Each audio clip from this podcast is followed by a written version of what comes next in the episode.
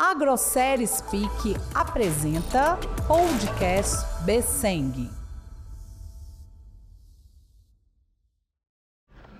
Belo Horizonte, 18 de maio de 2023. A Besseng fez acordo em 6,50 o quilo do suíno vivo.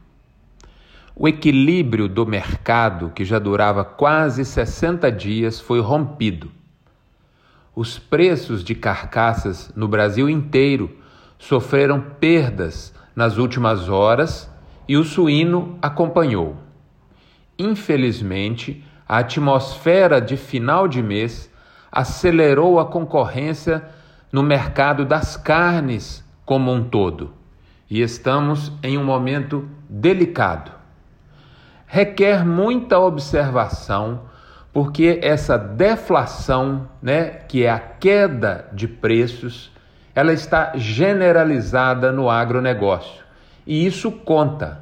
Isso também está na equação de baixa do suíno vivo. Por quê?